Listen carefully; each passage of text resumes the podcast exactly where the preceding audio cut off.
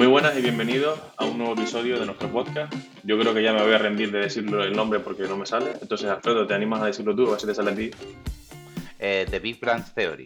¿Has visto que bien? Gracias, gracias por la colaboración.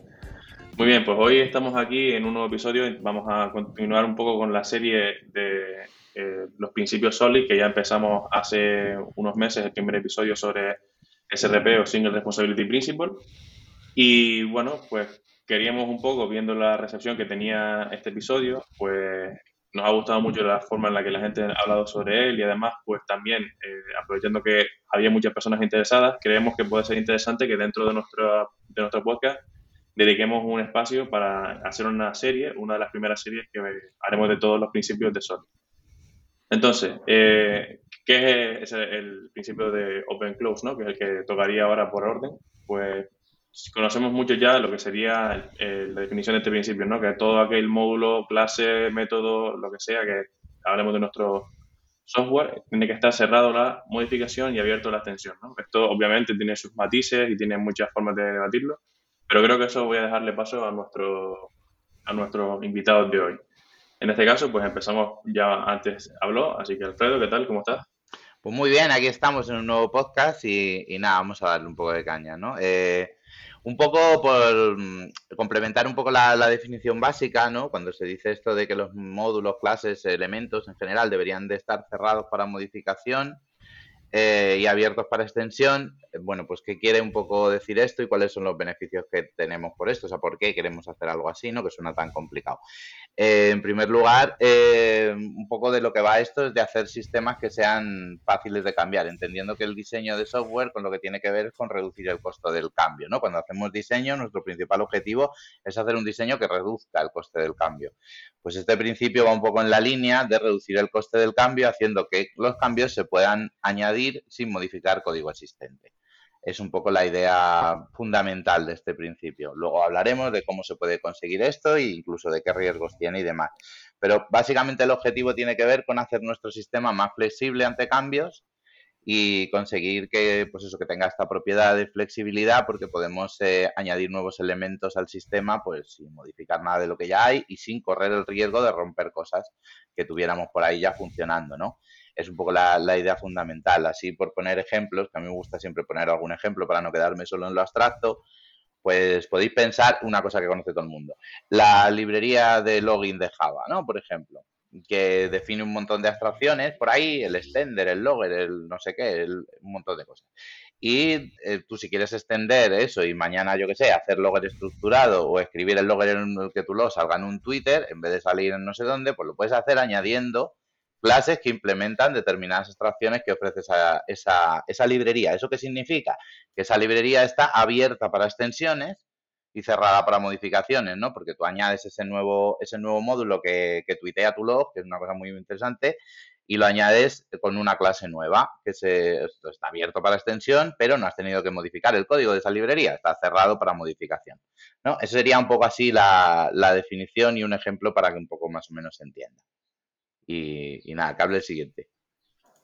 Muchas gracias, Alfredo, por tu, por tu participación. Seguramente estarían los de, los de seguridad ansiosos por ese por la extensión del, del logger. Hombre, la que me ocurrió ahora.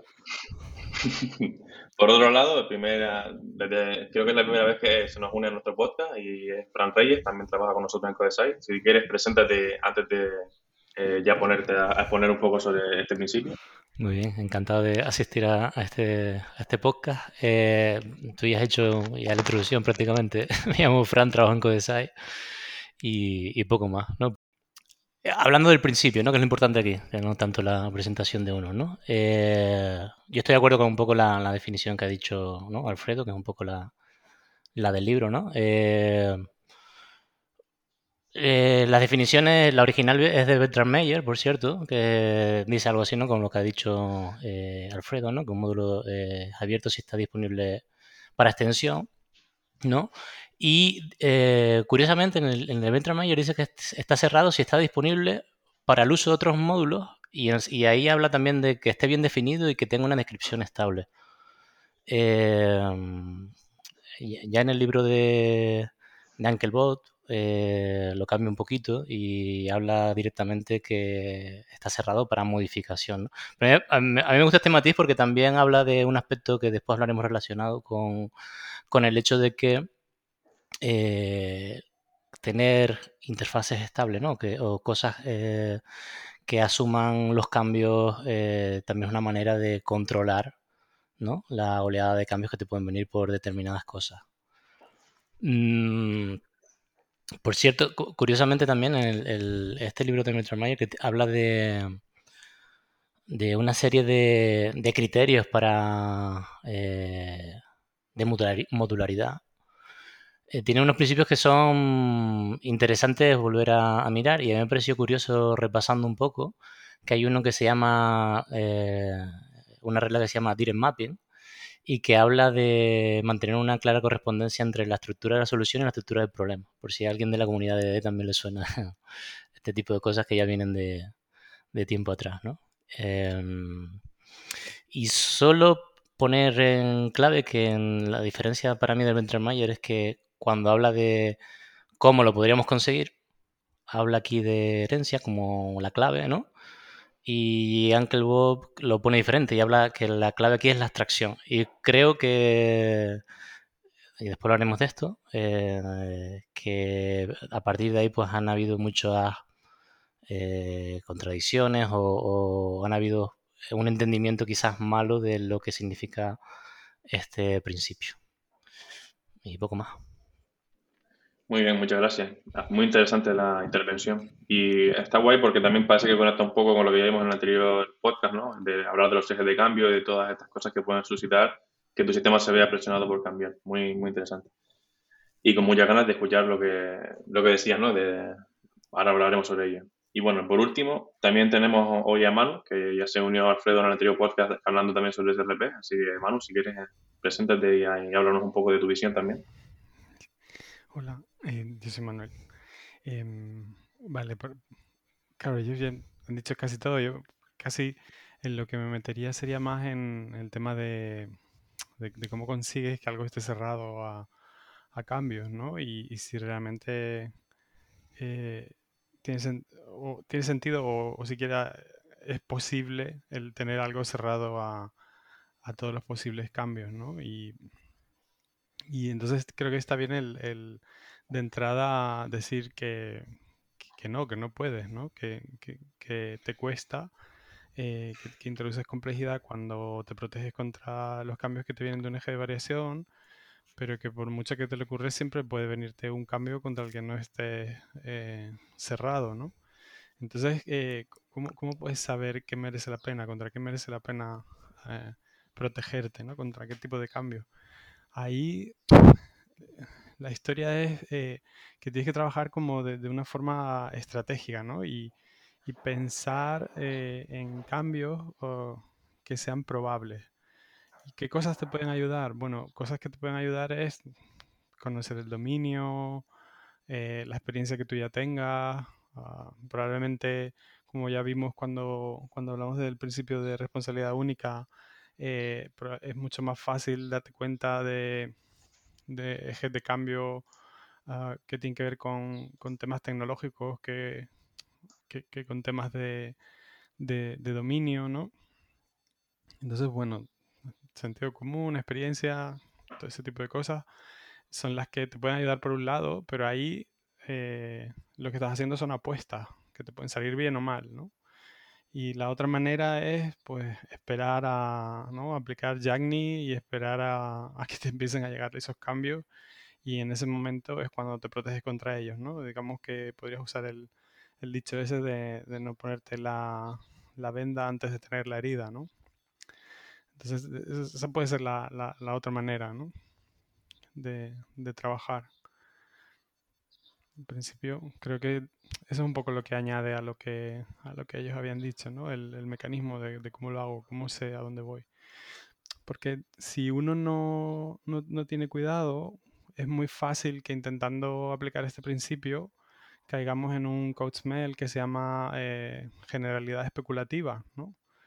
O sea, una violación del Jagni y que nos montemos ahí unos frameworks y unos códigos súper, súper complejos, ¿no? Que después son como muy difíciles de entender, protegiéndonos contra eh, ejes de cambio o amenazas imaginarias, ¿no? Entonces, bueno, por eso también el tema de, esperar a llevarte el primer tortazo y, en ese momento decir, vale, ok, contra esto me tengo que proteger. Y ahí te, te empiezas a proteger, ¿no? Nada, ya está. Solo, claro. Muy interesante, la verdad. Y bueno, pues yo creo que ya más o menos que hemos todos introducido un poco lo que teníamos en la cabeza. Eh, ¿Qué os parece si empezamos a hablar un poco de, todas estas cosas, ¿no? De al final de estas contradicciones que también presentaba Fran un poco de eh, cómo ha ido mutando el principio, qué es lo que ha ido cambiando y por qué ha ido cambiando, con qué, con qué finalidad. Por ejemplo, Ángel Bob trataba este principio en, su, en sus libros y después toda la literatura ha hecho un pequeño leap forward sobre lo que significaba principio hasta que nos hemos encontrado el día de hoy. Si quieres incluso, Fran, pues puedes incluso seguir expandiendo un poco esa idea que tú mencionabas antes. Sí, para mí hay una de las claves es esa, ¿no? me parece que uno de los problemas, y, quizás por puede ser por el libro de Mendral Meyer, ¿no? que habla de, que la clave es la herencia. Y claro, es un libro que es un tochazo de mil páginas, ¿no? Eh, que en principio lo abre en las, en las 50 primeras páginas, y después habla de, herencia y polimorfismo, pero claro, solo sale en la 400 y pico. O sea, que eh, no sé quién habrá llegado hasta ahí. Em, y para mí eso es una de las claves, ¿no? Lo de entender que el único, la única manera de hacerlo es solo a través de la herencia, ¿no? Em, me parece además curioso porque creo que en, el de Anker lo explica bien, lo hace a través de dos, dos patrones de diseño, el, de strategy, ¿no? que es el uso por composición, y el otro es el template method, que es el que usa herencia. ¿no? Y me parecen acertados porque uno se puede hacer una idea ¿no? de las posibilidades de, de, puntos de extensión por un lado o por otro. No son los únicos, obviamente, hablamos del patrón decorador, también sería otro mecanismo ¿no? Para ampliar esa zona. Eh, para mí, bueno, lo, que ha dicho también, apoyando lo que ha dicho Manuel, ¿no? Que la clave para mí es, eso, ¿no? Es cómo sabes qué puntos eh, en qué, o en qué momentos, ¿no? Debes ser flexibles y cuáles no. Eh, y, ya juegas con la, con la experiencia, también con, no solo con la experiencia en, en, contextos de negocio concretos, ¿no? Sino también con, con haber leído, ¿no? De tener ciertas separaciones por capas que, a pesar de que, ¿no? Yo sé, uno no haya cambiado por muchas bases de datos en sí, ¿no? No, ha tenido cambios de cambiar de una base de datos a otra. Hay una serie de separaciones, ¿no? Que, sí que tiene, que tiene en cuenta, ¿no? Y que de alguna manera también el, sí, lo podemos ver también que, ciertas arquitecturas, como la arquitectura hexagonal, ¿no? Puede estar relacionado un poco con, con este tipo de cosas. Por añadir ya para mí lo último aquí es, es el hecho de, del cuidado, ¿no? De que la flexibilidad, eh, al fin y al cabo, tiene un, tiene un coste, ¿no? Eh, que, que tenía una frase que me gusta mucho, ¿no? Que dice algo así como que los programas deben ser flexibles, pero solo en las formas en las que ellos cambian. Porque la complejidad tiene un coste y, la, y, la, y toda esa complejidad que añades es un coste sin beneficio alguno. Y creo que eso es clave también para, saber un poco por dónde nos tenemos que ir. ¿no? Añadir todo eso sin tener un beneficio claro es, un poco, bueno, pues desde el punto de vista de la economía del software es una locura. ¿no? Yo quería añadir una cosa ahí solo, que es que, claro, da, la impresión por, por de dónde viene Solid y cómo lo cuentan normalmente, que es una cosa que, que este Open Close solo tiene que ver con, orientación a objetos y que es la única manera de, conseguirlo, ¿no? Son esas dos que se nombraban antes, ¿no? ya sea por herencia, ya sea por composición, pero que ahí, si por ejemplo ves el artículo del Craig Larman de Protected Variations, él, habla de como de muchos mecanismos y patrones diferentes en programación que te ayudan a tener flexibilidad eh, para protegerte de ciertas variaciones, ¿no? de ciertos de cambio. Entonces habla, de, de, muchos distintos, ¿no? O los, unos que los clasifica como los, las formas familiares, ¿no? Los mecanismos familiares, que serían estos de eh, interfaces, polimorfismo, indirección, etcétera, ¿no? Pero también hay otros eh, de los que habla, eh, como diseños dirigidos por datos, que, son interesantes también porque son maneras de poder conseguir el mismo tipo de historia en, en, lenguajes que, que, no tienen, vaya, anteriores, ¿no? Que, temas de programación procedural, pero con, con ese tipo de trabajo de, de, diseños dirigidos por datos puedes conseguir también lo mismo, ¿no? También temas de, de diseños reflexivos o, con metaprogramación, puedes hacer cosas de esta, eh, diseños eh, dirigidos por intérpretes y otros más que nombra, ¿no? Pero hay toda una serie de mecanismos para conseguir el, esta eh, protección contra variaciones, ¿no? De hecho, él lo amplía un poco más por, por decir también cómo lo, cómo lo define él, ¿no? Al final, cuando habla de, proteger variaciones, de lo que está hablando es de identificar puntos en, los que crees que puede haber eh, inestabilidades o variaciones, ¿no? Eh, y entonces asignar las responsabilidades de forma que eh, crees una, interfaz estable entre esas dos partes, ¿no? y al, final es eso, es, tener algo que haga que, como, como, diseñas tu, tus entidades, ya sea objetos, subsistemas, sistemas, lo que sea, de forma que esas variaciones inestabilidades eh, en algunos de los elementos no, no impacten a, otros elementos, ¿no? Y eso lo puedes hacer de, de, muchas maneras distintas, ¿no? Aunque, aunque cuando normalmente te presentan Solid y, cuando ves el libro de del Robert C. Martin eh, está hablando de objetos, aunque él, él eh, hay un ejemplo en el libro, en el de en, este más antiguo, el de Principles, no, me acuerdo del título. Eh, allá el Principles, Patterns and Practices o algo así, eh, sí que tiene un ejemplo de, de cómo conseguir Open Close con, con datos. ¿vale? Te, te pone un ejemplo también. Eh, pero bueno, que, que, hay, que hay más maneras, que no es una cosa que, que solo tenga que ver con, con orientación a objetos, ¿no? Y quería abrirlo solo por ahí y mira, sin querer nombré lo de variaciones protegidas. Que, para mí es un nombre súper chulo, ¿eh? De hecho, es un nombre que creo que está más guay que el nombre este de Open Close. Para, para realmente la cosa que tú quieres hacer, ¿no? Y, a mí me deja más claro qué es, qué es lo que pretendo y, y, cuando introduzco esa complejidad, por qué lo estoy haciendo.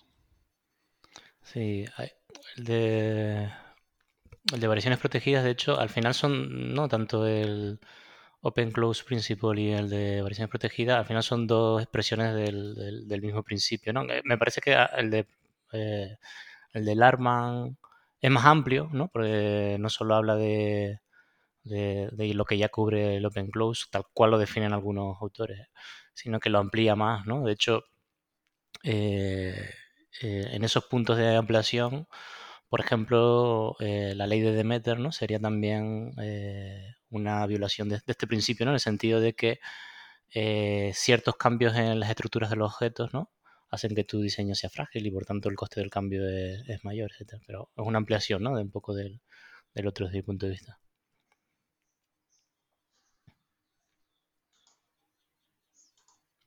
Bueno, un poco, voy a intervenir yo un poco porque como no me dejáis hablar hoy, que hay mucha gente, no, es broma, broma.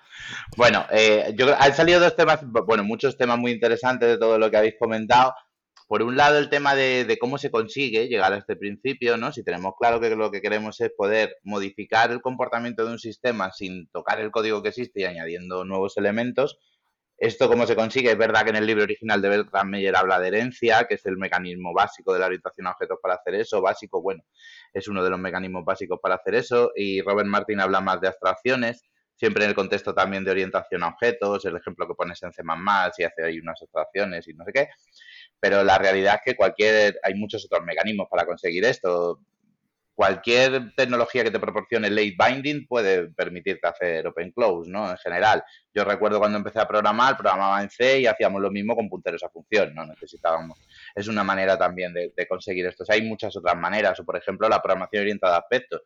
el core de la programación. La programación orientada a aspectos es un estilo de programación que está exclusivamente orientado a conseguir modificar el comportamiento de un sistema sin tocarlo, ¿no? Desde fuera, añadiendo elementos, aspectos que se enganchan a una determinadas partes del sistema y los modifican, muy en la línea de, cómo funciona el patrón decorador de orientación a objetos, pero, pero bueno, bastante parecido. Y también es una manera de implementar OpenClose. Hay un montón de formas de, conseguir esto eh, y no se restringe, por supuesto, solo a la orientación a objetos, hay muchas otras maneras.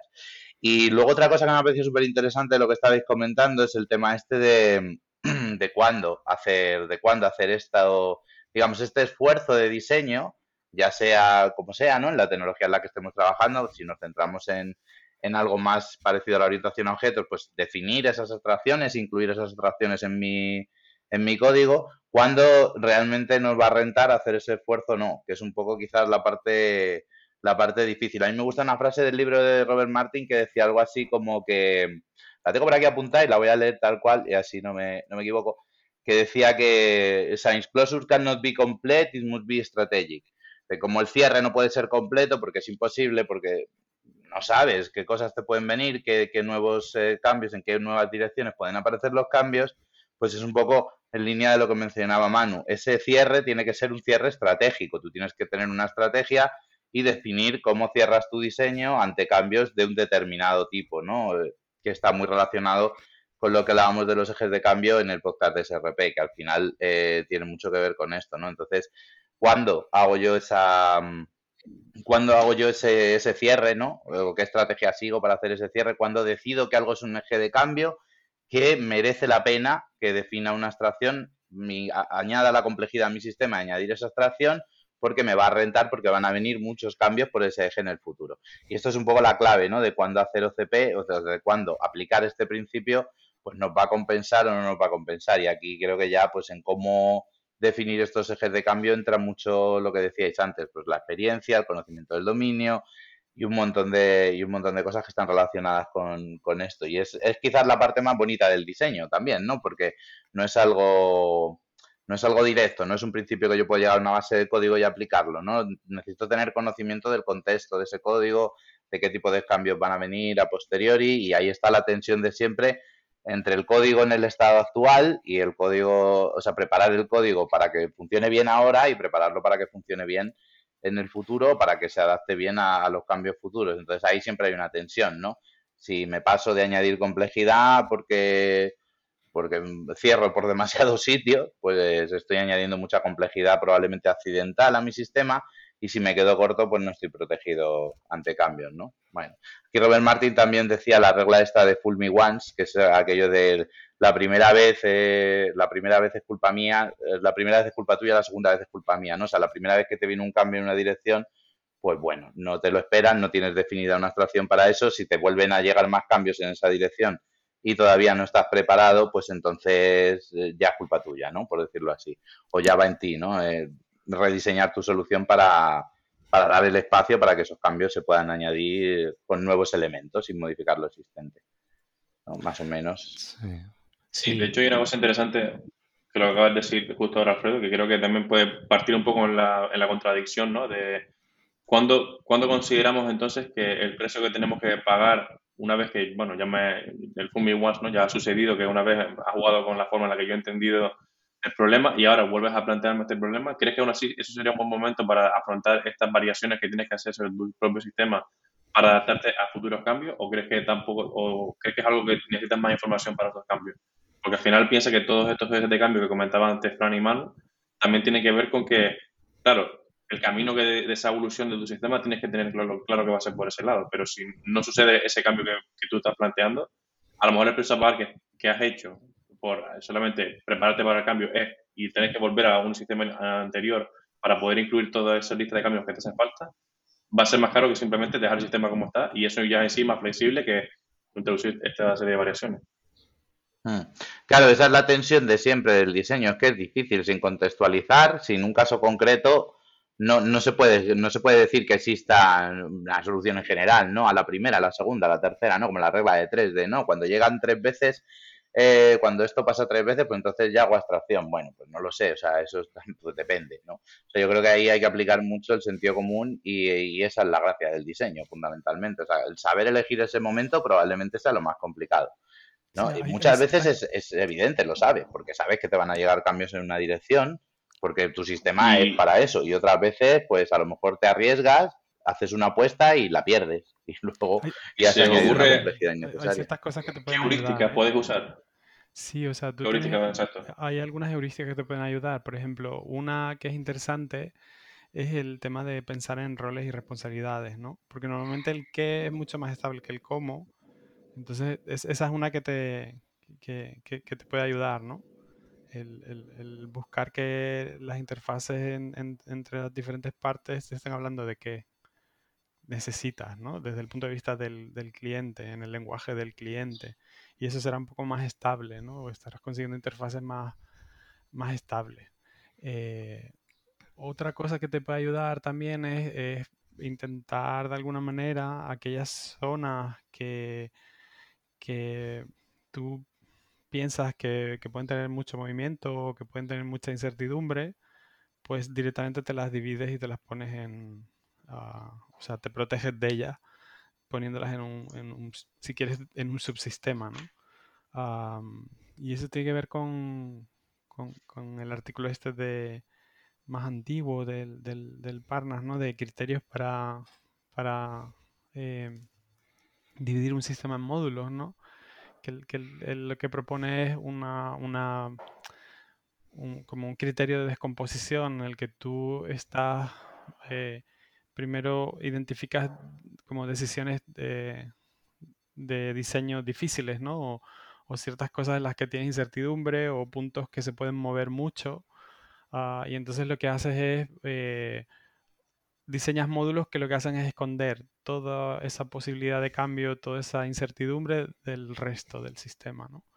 Y, y eso puede ayudar. Nosotros en algún sistema de los que hemos diseñado últimamente de los, en los que hemos participado, eh, tomamos eh, ese, tipo de decisión ah, y, dio, según fuimos avanzando en el tiempo con, con, el sistema y fue evolucionando, pues eh, nos dio bastante resultado porque esa zona de aquí era una zona de adquisición de datos, etcétera, de, fuentes como que eran como muy heterogéneas, ¿no? En una fusión entre diferentes empresas, pero al final eso es lo único que todos esos datos que estabas buscando y luego los, los consolidabas, ¿no? Eh, los agregabas, al, final eso es lo que te lo que te daba era una información concreta que era el que querías, ¿no? Entonces el montar una interfaz eh, que al final simplemente desde el resto, desde el punto de vista del resto del sistema, le pidieras a eso, dame esto que es lo que yo quiero, ah, nos sirvió muchísimo para quitarle muchísima complejidad al resto del sistema y a los y, al testing del resto del sistema, ¿no? De alguna manera esa abstracción fue como lo que estaba, eh, la función que estaba sirviendo era de protección de, de, un vórtice de complejidad, ¿no? Eso no entraba al resto del sistema, sino quedaba contenido ahí. Entonces, eso creo que puede ser una, una heurística que también es interesante, que, que, si uno tiene ese tipo de historia eh, y es capaz de identificarla pronto, creo que es una apuesta que pueda dar hmm. bastante beneficio. Sí, otras, otras maneras que, a veces se nos olvidan también es, preguntar más a negocios, por ejemplo, ¿no? investigar más con negocios. Y eso también te puede ayudar un poco a, te puede dar información ¿no? sobre cuáles son los cambios que, te pueden venir. ¿no? Eh, esto es interesante también porque además eh, el tema que, claro, como aquí estamos hablando de que esto es determinado por el cambio, como el cambio es contextual, no hay un modelo que te valga para todo, ¿no? O sea, aunque tú estés trabajando en el mismo, en un negocio que es más o menos parecido al mío, no tengo por qué tener el mismo modelo precisamente por eso, ¿no? Porque eh, quizás los cambios como me vienen a mí son muy diferentes porque hay detalles del contexto ¿no? que hacen que, eso sea diferente. Eh, a mí también me gustaría matizar que eh, también existe aquí eh, en, aguantar ese cambio ¿no? o hacer la predicción ¿no? De cómo debería ser, está relacionado también con, el, con, la capacidad que tiene el equipo de liberar ¿no? con los lotes de, entrega de alguna manera. Y que puedes hacer apuestas, eh, o tienes que hacer apuestas quizás un poco más arriesgadas cuanto tienes un delivery más, ¿no? más avanzado que no en otro. Y, y, eso te afecta también. En cambio, cuando tienes un delivery que puede ser muy corto ¿no? y tienes una relación con, con negocios, pues a lo mejor puedes aguantar un poquito más el, ese, lo que decía Alfredo, ¿no? ese primer guantazo y, y, y enfrentarte al segundo, ¿no? Sí, hay un poco, o sea, eso es, interesante porque hay una relación fuerte también en, entre este principio y la forma de construir software que, que, necesitamos cuando estamos en un entorno agile, no sé si llamarlo agile ya, que parece cuando esta palabra ya, ya no mola, pero bueno, cuando estás en un entorno de, de, delivery muy frecuente, ¿no? O sea, tú estás sacando tu producto y estás subiendo versiones nuevas cada día, pues tienes, eh, tienes un feedback muy rápido también y de esa manera que tienen muchísima más información para saber eh, realmente cuáles son esos puntos de tu sistema que merece la pena que protejas ante el cambio y que son extensiones y que tienen más sentido. Claro, si te metes en, en otros estilos de desarrollo donde, donde tardas mucho en tener ese feedback, pues lógicamente tienes mucha menos información para tomar esas decisiones de diseño correctas y a lo mejor te estás basando en información desactualizada incluso para tomarlas, ¿no? Es decir, un plan a tres o seis meses vista y estás en es, basando tus decisiones de diseño en eso, cuando luego lo pones en producción y resulta que, que no era eso lo que había que hacer o no es exactamente así, pues entonces todas las decisiones que tomaste y todos y todas las abstracciones que hiciste en tu código a lo mejor pues pues, pues no, no, no, eran las más no son las más correctas ahora entonces este principio también encaja mucho con esa forma de ver la, el diseño y la arquitectura como una como una actividad evolutiva como algo que vas evolucionando y no como, como un gran diseño front que haces, ¿no? Que ahí es donde pues estas cosas no encajan, pero por eso encajan también estos principios, ¿no? Dentro de ese, de sistema y por eso Robert Martin escribió esto en el libro de, en su primer libro, que tenía que ver, que el título del libro es Principios de Desarrollo Ágil, ¿no? Básicamente, porque eran un poco las cosas que nos dan esta flexibilidad para poder ir reaccionando ante cambios y está muy relacionado también con, con la idea de que en Beck, en Stream Programming, ¿no? De Brain Change, pues al final es tu, tu forma de, de que tu código esté preparado para esos cambios y, el pensar el pensar de esa forma, ¿no? El tener ese feedback rápido que te ayude a identificar cuáles son esos puntos en los que merece la pena hacer el cierre, por decirlo así, y proteger proteger esas variaciones, que es otra forma de decir lo mismo, que está chula. La verdad es que esa me, me la apunto porque me ha gustado bastante, man. y no sé, eso es un poco la, la magia de todo esto, ¿no? El, el, encontrar esos puntos y el ir diseñando poco a poco y, y no hacer apuestas excesivas, en mi opinión, no hacer apuestas excesivamente arriesgadas a veces, ¿no? Hay, hay algunas que son muy obvias, pero la mayoría no lo son tanto. Sí. Que ahí entramos sí. otra vez en algo que, que, hablamos en la otra vez, ¿no? El tema de la reversibilidad. Exacto. Que, uh -huh. que si la, la, apuesta, o sea, el, el, diseño que tú haces es, es, más fácilmente reversible, pues total, ¿por qué no? ¿Sabes? Si mi refactor es inline, es tan tonto como en el IDE hago inline y ¡pup! ya está, ya deshice mi equivocación, pues arriesgate todo lo que quieras si tu cambio es que voy a extraer un microservicio y voy a hacer no sé qué, pues a lo mejor te tienes que pensar un poco más y esperarte un poco más a ver si, ¿no? Porque la reversibilidad a lo mejor es más difícil, ¿no? Entonces eh, tienes, tienes que tener en cuenta ese factor también, ¿no? Mm. Sí, ese es el coste, el coste de elegir malas abstracciones, que, que es, claro, es que es un coste a veces muy, muy grande. O sea, si, si tu abstracción es pues yo qué sé, definir una interfaz a lo mejor que es muy sencilla y tal, pues puede ser que sea, no sea demasiado difícil de echar hacia atrás, pero en general el coste de definir abstracciones suele ser bastante alto, o sea, el coste de revertir abstracciones que has, que has definido suele ser bastante elevado, en mi, en mi experiencia al menos, ¿no? O sea, cuando creas una interfaz, no sé qué, te atas mucho a, a ella, ¿no? Se te cuesta mucho echar hacia atrás tu código y bueno, ya ni te digo si esa interfaz resulta que no es una interfaz de un lenguaje, ¿no? Que es una interfaz de un servicio REST que implementa un microservicio. Pues entonces ya sí que lo que tienes es, un, es una apuesta pues, pues que es muy difícil de revertir y como no hayas tomado la decisión adecuada a la primera, pues luego vas a tener un problema, un problema ahí muy serio, ¿no?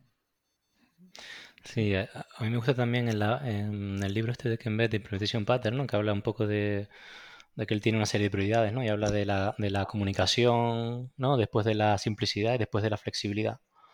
Eh, e, es bastante interesante porque ahí también habla que tiene un orden, ¿no? Y que para él la flexibilidad es, lo último en el sentido de que eh, puede ser un coste, ¿no? Y quiere tener claro cuál es el beneficio, ¿no? Y entonces eh, valora primero estos dos principios de comunicar bien y de simplicidad. Y hay una cosa interesante también que dice, que es algo así como que la simplicidad también es un modo de tener flexibilidad, en el sentido de que em, tú no estás tomando una decisión per se, ¿no? Y mantienes un sistema simple, también te permite cambiarlo de manera más, rápida, ¿no? Porque al final el cambio eh, tiene que ver también con, eh, con más elementos, ¿no? Con no solo la capacidad de, cambiarlo, pero sino de entenderlo, ¿no? Y, ahí entran más en juego más cosas en, lo que es la capacidad o la productividad del cambio, ¿no? Para, para un desarrollador. Hmm. Eso es interesante. Dentro del concepto este de maintainability del, code, del código, del code, me sale ahí alguna palabra en inglés. Bueno, la mantenibilidad, que también lo puedo decir en español, del código, luego hay varios elementos ¿no? que afectan a la mantenibilidad. Uno es la, como que, es, que está relacionado con lo que decías tú, que es la, la, capacidad de analizar el código. No me acuerdo cómo era en inglés la palabra para definir esto. En castellano es la capacidad que tienes de entender y de analizar el código. Eso es un elemento, obviamente, que quieres, que quieres maximizar, ¿no? Para ser más mantenible. Eh, otro es el changeability, la capacidad de cambiar el código. Y de hecho a mí me gusta, no sé dónde leí, que flexibility al final es una forma concreta de, de changeability. Flexibility es una forma concreta de, de changeability, pero cuando añades elementos nuevos, ¿vale? Porque changeability es un concepto más general, es simplemente cuál es, eh, eh, cómo, puedo cambiar este sistema. A lo mejor es verdad que si el sistema es muy, muy simple, lo, pues lo cambio modificando el propio código del sistema y, o del elemento del módulo. Y la flexibilidad, digamos que es un, es un tipo concreto de changeabilidad o de, forma de cambio que, que, tiene que ver con hacer ese cambio añadiendo nuevos elementos al sistema. Y hay veces que puede ser suficiente con lo primero, ¿no? O sea, que tu sistema lo mantengas sí, tan simple, que sea tan fácil de cambiar, que realmente no es tan no, no, introduces un riesgo muy grande cuando lo modificas, que al final es lo que decía, decíamos al principio, o sea, ¿para qué hago yo esto, no? Para tener menos riesgos cuando cambio el sistema, ¿no? Quiero cambiar un sistema añadiendo elementos nuevos para no tener que tocar los existentes, pues me da miedo romperlos, ¿no? Porque, ¿por qué no los vamos a tocar, no? O sea, tampoco no es una regla universal. Entonces, es interesante eso, ¿no? El, que, que puede haber situaciones donde digan, mira, este código es lo suficientemente simple como para que no compense añadir abstracciones nuevas aquí. Porque es que si lo tengo que cambiar realmente es muy simple, está protegido además por test y no tengo ese, ese problema, ¿no? De que cambiar esto vaya a ser muy costoso. Entonces ahí es donde tenemos que un poco equilibrar esa balanza, ¿no? Y, tomar la mejor decisión en el contexto en el que estemos. Y otro, otro elemento que también me parece interesante, ya volviendo un poco al, al paper este de Parnas que comentaba Manu, es que mm, hay, precisamente una cosa que expone, ¿no? Es que eh, él habla, ¿no? De la efectividad de la modularización, ¿no? De, vale, ¿cuáles son los criterios que uso yo, ¿no? Para dividir un módulo en, las partes que sea. Y, y, me parece bastante interesante porque el ejemplo que él expone, ¿no? Eh, habla de eso, de que hay un sistema, eh, un primer sistema que le analiza, ¿no? Y hace la partición de esos módulos por el flujo, el flowchart ¿no? del, propio sistema, ¿no? paso 1, paso 2, paso 3, paso 4, ¿no? y así lo divido, que es el, la, básicamente la propuesta del, ¿no? de lo que es la programación eh, procedural o estructurada, ¿no? no sé cuál es el mejor término para esto, pero bueno, la anterior a la, conocemos como orientación a objetos. Y, y, él habla de eso también, ¿no? de, que de alguna manera es mejor pensar en en, ejes de cambio y descomponer de esa manera, ¿no? Es un poco lo, que pone y al final, pues, eh, es lo que intenta representar todos estos principios que de los que hemos hablado, ¿no?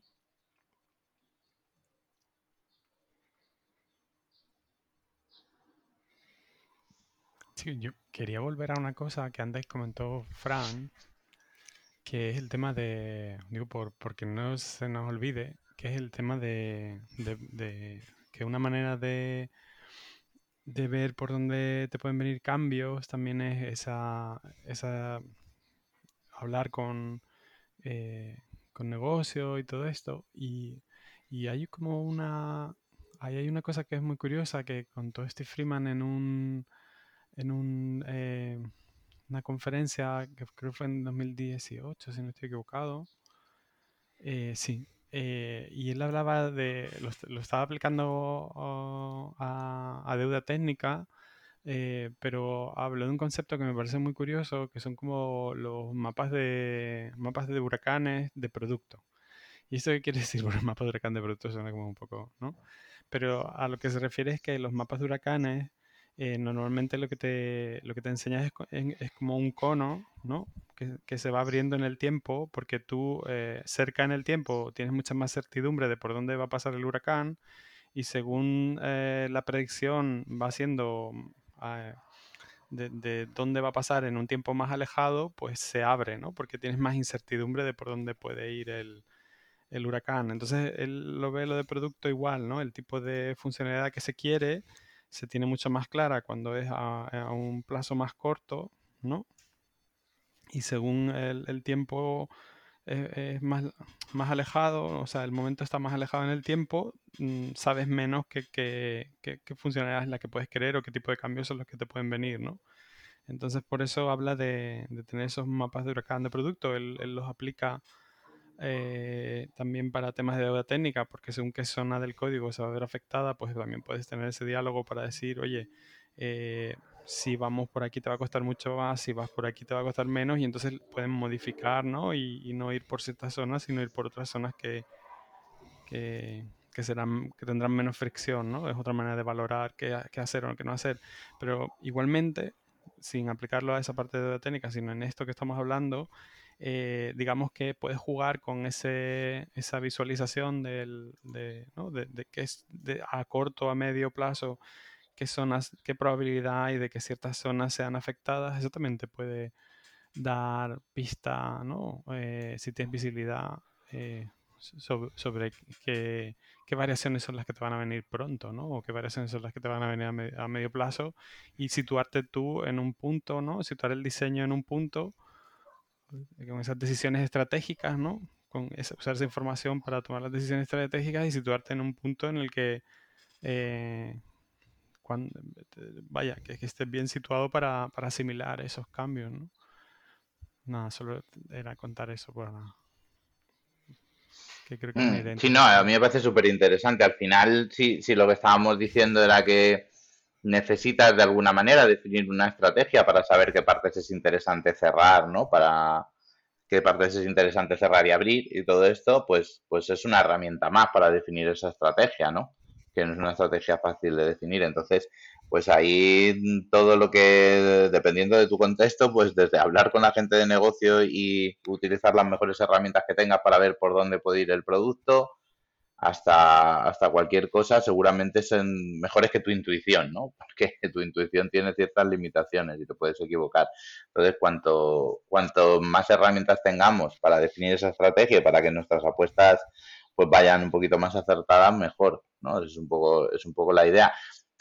Lo fundamental es entender que es una apuesta, ¿no? No, no lo hemos mencionado mucho, lo hemos dado por sentado, pero a mí una cosa que me pasaba al principio, yo cuando empecé a leer estas cosas hace muchos años y tal, es que, mm, o sea, mi tendencia era a intentar cerrar casi todo, ¿no? A decir, o a intentar establecer extensiones en todos los puntos del sistema que se me ocurría a mí que podían ser extensibles, ¿no? Que es eh, caer en ese, en ese problema, el no entender que, que, hay un coste asociado a ese cierre y que por tanto tiene que ser una estrategia donde definas dónde aplicar ese coste con un, algún criterio estratégico que estés siguiendo y con alguna y con algún sentido, ¿no? No que te pongas a, a sacar extracciones para, para todo lo que se te ocurra, ¿no? Que se puede, que se puede extraer, que es un poco el error, yo creo, donde se cae a veces cuando se intenta aplicar este principio de manera muy, de manera muy estricta, ¿no? Es por lo de siempre, es por lo mismo que decíamos que no se puede mirar un trozo de código y decir si cumple o no cumple ese RP sin entender su contexto, lo mismo se puede aplicar a OCP. Tú no puedes mirar un trozo de código y decir, no, es que esto no cumple OCP porque no es extensible para este cambio. Bueno, pero es que a lo mejor no es necesario en función del contexto y la evolución de ese sistema, ¿no? Entonces es un principio que no es tampoco tan fácil de... Por eso es tan difícil no hacer. Yo es que estuve preparando algunos ejercicios para esto, para tratar de trabajarlo con gente y hacer algunos, algunas catas y demás. Y dices, bueno, en esta cata, además de este código, vamos a asumir que en el futuro nos van a venir cambios de este por, por aquí, porque si no, no tiene sentido, ¿no? No tiene sentido presentar a alguien un código y decir, hazme el open close. el open close, pero en que porque, porque tú lo digas que no lo es, o a lo mejor está bien como está, ¿no? Entonces, eso es un poco la, la yo creo que, que, el mensaje más importante que me gustaría transmitir, que open close no es algo que haya que aplicar de una manera ciega, no en todo tiene que estar cerrado y abierto, sino que hay que evaluar muy bien el coste en cada escenario, del coste de introducir la, la abstracción y, y, y, tener herramientas como las que mencionaba Manu o como las que ha mencionado Fran para poder intentar que nuestra estrategia sea lo más acertada posible, ¿no? Al final es la clave del diseño. Mm.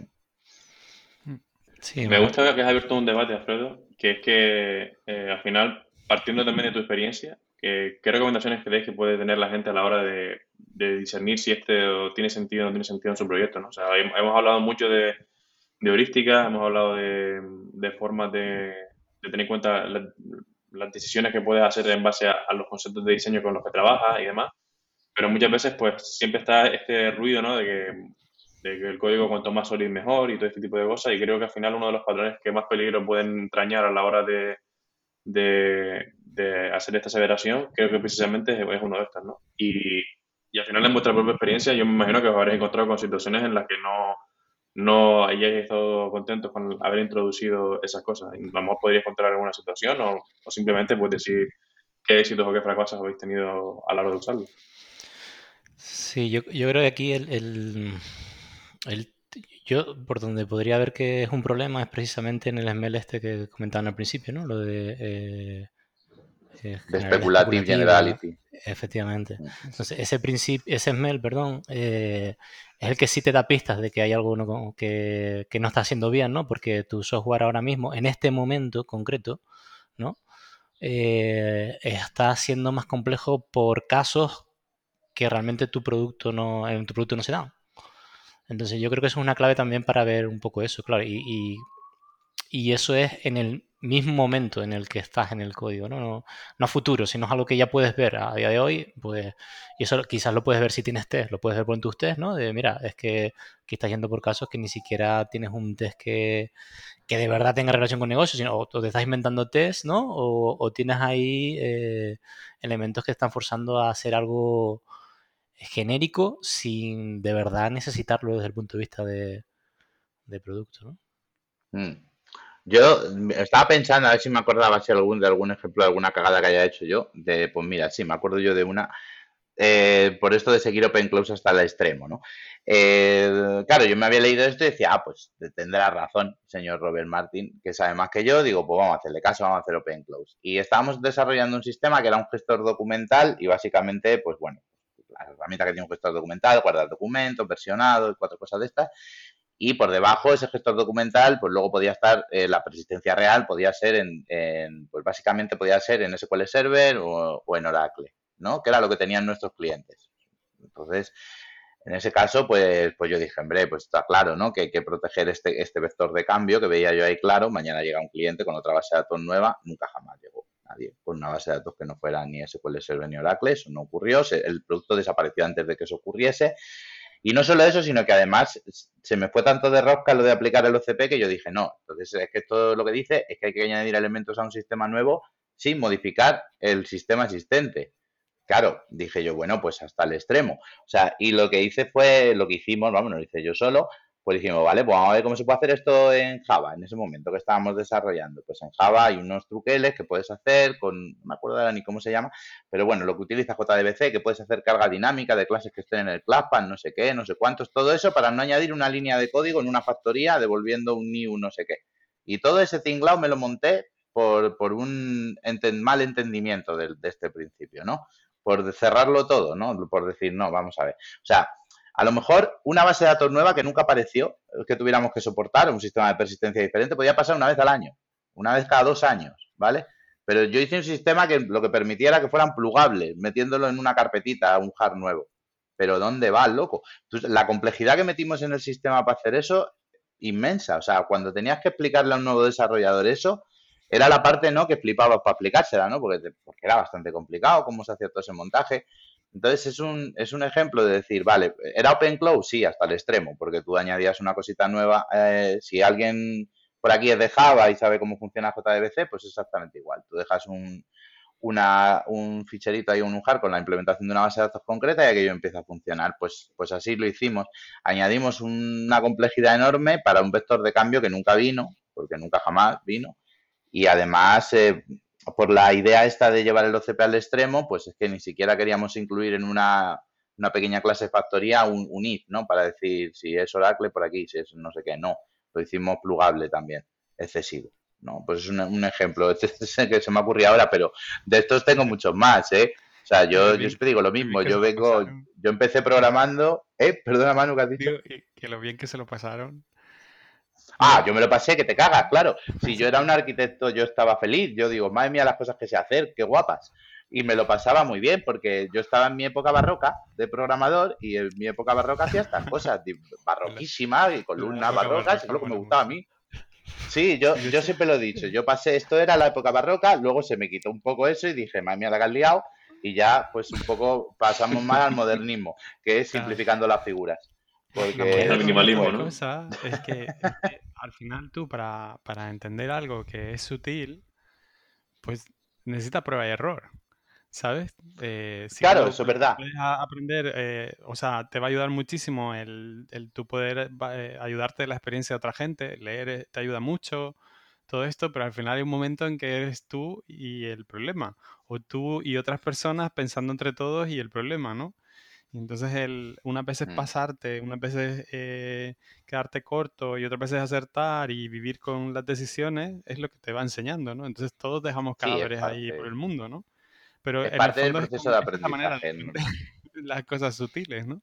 Sí, y, hay una cuestión cuántos cadáveres de... hayas dejado en tu, proceso de aprendizaje, no cuántas empresas has cerrado por tu... También creo que eh, una cosa que es interesante ahí, que puede ser chulo, es el tema de, aparte de la lectura, eh, el tema de catas a veces es interesante porque son sistemas en los que, el, digamos que el cadáver que deja no no tiene tanto impacto, ¿sabes? Que no estás dejando la empresa no sé qué y que luego eh, eso tiene ¿no? un montón de impacto en, cómo se trabaja, se sigue trabajando en ese software, no sé qué, sino es algo que es más de usar a tirar y que sirve justo para aprender, ¿no? Entonces, eh, en cierta medida te puede ayudar a entender ciertas cosas, sobre todo si las estás haciendo y estás trabajando con un grupo de gente que también pueda tener más experiencia o puedes tener diferentes visiones y comentan sobre lo que han hecho y van, ¿no? Si, si tienes esa retroalimentación y de, también de gente que también lee y que debaten sobre las cosas que van probando y tal, ahí puedes aprender muchísimo sin tanto riesgo.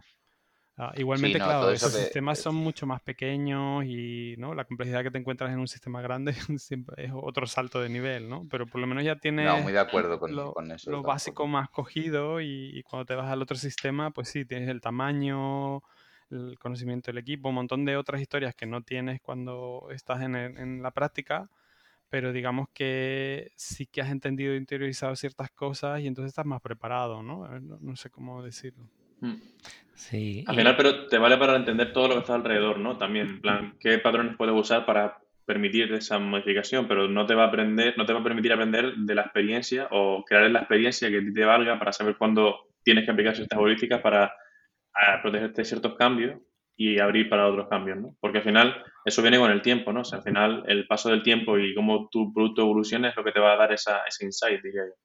A, veces puedes hacer eh, apuestas. La cuestión aquí es que de grande es la apuesta también, ¿no? Y, y, no ser sistemas flexibles, eh, no, o, no hacer una apuesta de flexibilidad muy grande en algunos puntos, sino intentar hacerla quizás más, más pequeña, ¿no? Sí, porque hay veces que tienes que hacer una apuesta, eh, porque incluso con negocio no eres capaz de, discernir, no tienes el detalle concreto de... Y a veces hace eso. A mí me gusta también, aquí hay una relación, lo, lo que comentaba Alfredo, ¿no? de, de, la complejidad y que, y que distinguir entre la complejidad esencial y la complejidad no accidental. Y que todo este tema, todo este tipo de cosas, eh, eh, de alguna manera, eh, en los contextos en los que está, pueden tener un coste más alto. Si, si, ya la complejidad esencial del sistema es alto, ¿no? Ahí añadir accidental pues ya hace que muy probablemente te cueste cada vez más entender y cambiar el sistema. Entonces ahí es donde quizás las apuestas las tienes que hacer un poquito más, poquito menos o, intentar no ser tan, tan grosso. Y en otros que igual la complejidad del sistema no lo es tanto, pues igual te vale la pena hacer quizá una apuesta un pelín más grande. Siempre teniendo en cuenta lo que hablábamos de, anteriormente, ¿no? De que eh, tiene que ver con la reversibilidad, ¿no? De, de, esa apuesta. ¿Cuánto me cuesta después decir, bueno, pues Mm. Eh, me metí aquí una leche y, pero fue para aprender, ¿no? Y... No, totalmente. Si es que lo que pasa que, o sea, yo digo, yo en esa, en esa época, yo en mi estado mental concreto, lo barroco era lo esencial. O sea, yo para mí lo esencial era, era ser barroco. Entonces, claro, no me parecía complejidad accidental porque era esencialmente era mi objetivo, ¿no? Pero es verdad, o sea, luego obviamente aprendes a través del dolor y hay muchas mejores formas de aprender que a través del dolor. Pero es verdad que, que, hasta que no experimentas cierto, cierto nivel de dolor propio, no terminas de despertar, ¿no? Pero yo tengo que, respecto mucho a lo que decía Manu de las catas, de hablar con otras personas y tal, yo tengo que decir que conseguí abandonar mi etapa barroca gracias al contacto con otras personas y con la comunidad. Si no, a lo mejor seguiría ahí. O sea, gracias a, a, tener estas discusiones, a hablar de lo que ha hecho otro, de pues mira, yo lo hice así, pues en mi sistema tal. Y muchas veces en una cata no es solo tú contra el ejercicio, porque las catas las haces, normalmente las haces en un grupo, hablas con otra persona, te pones a hacer la cata con alguien que no conoces y te da un montón de insight que tú no esperas, un insight que, al que tú no estás acostumbrado, ¿no? Que no es el de tú todos los días, el de la gente que ya te conoce y que tú ya conoces y eso te abre un montón la mente y entonces es cuando empiezas a decir, bueno, vale, pues empiezas a analizar las cosas con más perspectiva, con más contexto y a decir, bueno, a lo mejor por aquí me estaba pasando. Yo os digo, yo para mí el Open Close era mi principio favorito de Solid con mucha diferencia. O sea, yo digo, yo esto, esto es maravilla, yo lo cierro todo. Claro, y, luego dicen, bueno, a lo mejor aquí te has pasado, has añadido este. Y luego venía gente a tu equipo y decía, joder, este código es difícil de entender decía, bueno, ¿será que la gente esto? No, es que es verdad, era difícil porque incluía una cantidad de abstracciones y decías tú, madre mía, flexible es, sí, pero no sabemos tocarlo, ¿no? Entonces a lo mejor ya no es, ya, ya no es cambiable, ¿no? Que era lo que decía antes, porque no hay, nadie se atreve a cambiarlo, porque las abstracciones son tan complejas que hacen que el sistema sea más difícil de cambiar, ¿no? Y bueno, ese es un poco el peligro y, y, está guay si la gente que escucha este podcast y tal, si hay alguno que intuya que pueda estar en una especie de etapa barroca, pues a lo mejor con eso se, o, se identifica un poco con, ese, con esa idea, ¿no? De decir, a lo mejor simplemente por el hecho, y lo haces con buena intención, no es nada, no sé, tú has aprendido a hacer ciertas cosas y las quieres poner en práctica para hacer un buen trabajo. O sea, no hay una intención negativa de fondo, ni mucho menos, pero pero bueno, eh, que te puede estar pasando, ¿no? Que, la gente se apunte eso, ¿no? Y analice un poco su forma de trabajo para ver si, se puede estar pasando en algunos puntos. Sí, aquí hay, eh, que, raro que no ha salido el tema de microservicios, ¿no? Porque también de alguna manera... Por lo que me gusta a mí, ¿verdad, Lo que te gusta a ti, exacto. De alguna manera también, ¿no? Lo, lo que se busca es eso, ¿no? Es eh, tener componentes que sean reemplazables a nivel de, de arquitectura, ¿no? De infraestructura también. Y y el tema es que, bueno, que al principio puede ser una buena idea, ¿no? Pero, eh, bueno, el tema de microservicios pues te añade también una serie de elementos, ¿no? De complejidad, ¿no? Per se, y igual a veces te tienes que, meditar eh, hacerlo o no. Y, e incluso yo también una de las cosas que, que, pienso con respecto a este tema es que muchas veces lo que nos cuesta es entender cómo hacer diseños flexibles o en la medida suficientemente eh, flexibles y que a veces nos damos como un salto con tirabuzón con los microservicios, ¿no? Y pensamos que por aquí puede estar la apuesta de la capacidad de reemplazarnos, de cambiar un sistema sobre otro y que, que igual tenemos que dar un paso atrás y entender mecanismos más sencillos, ¿no? Eh, a otro nivel.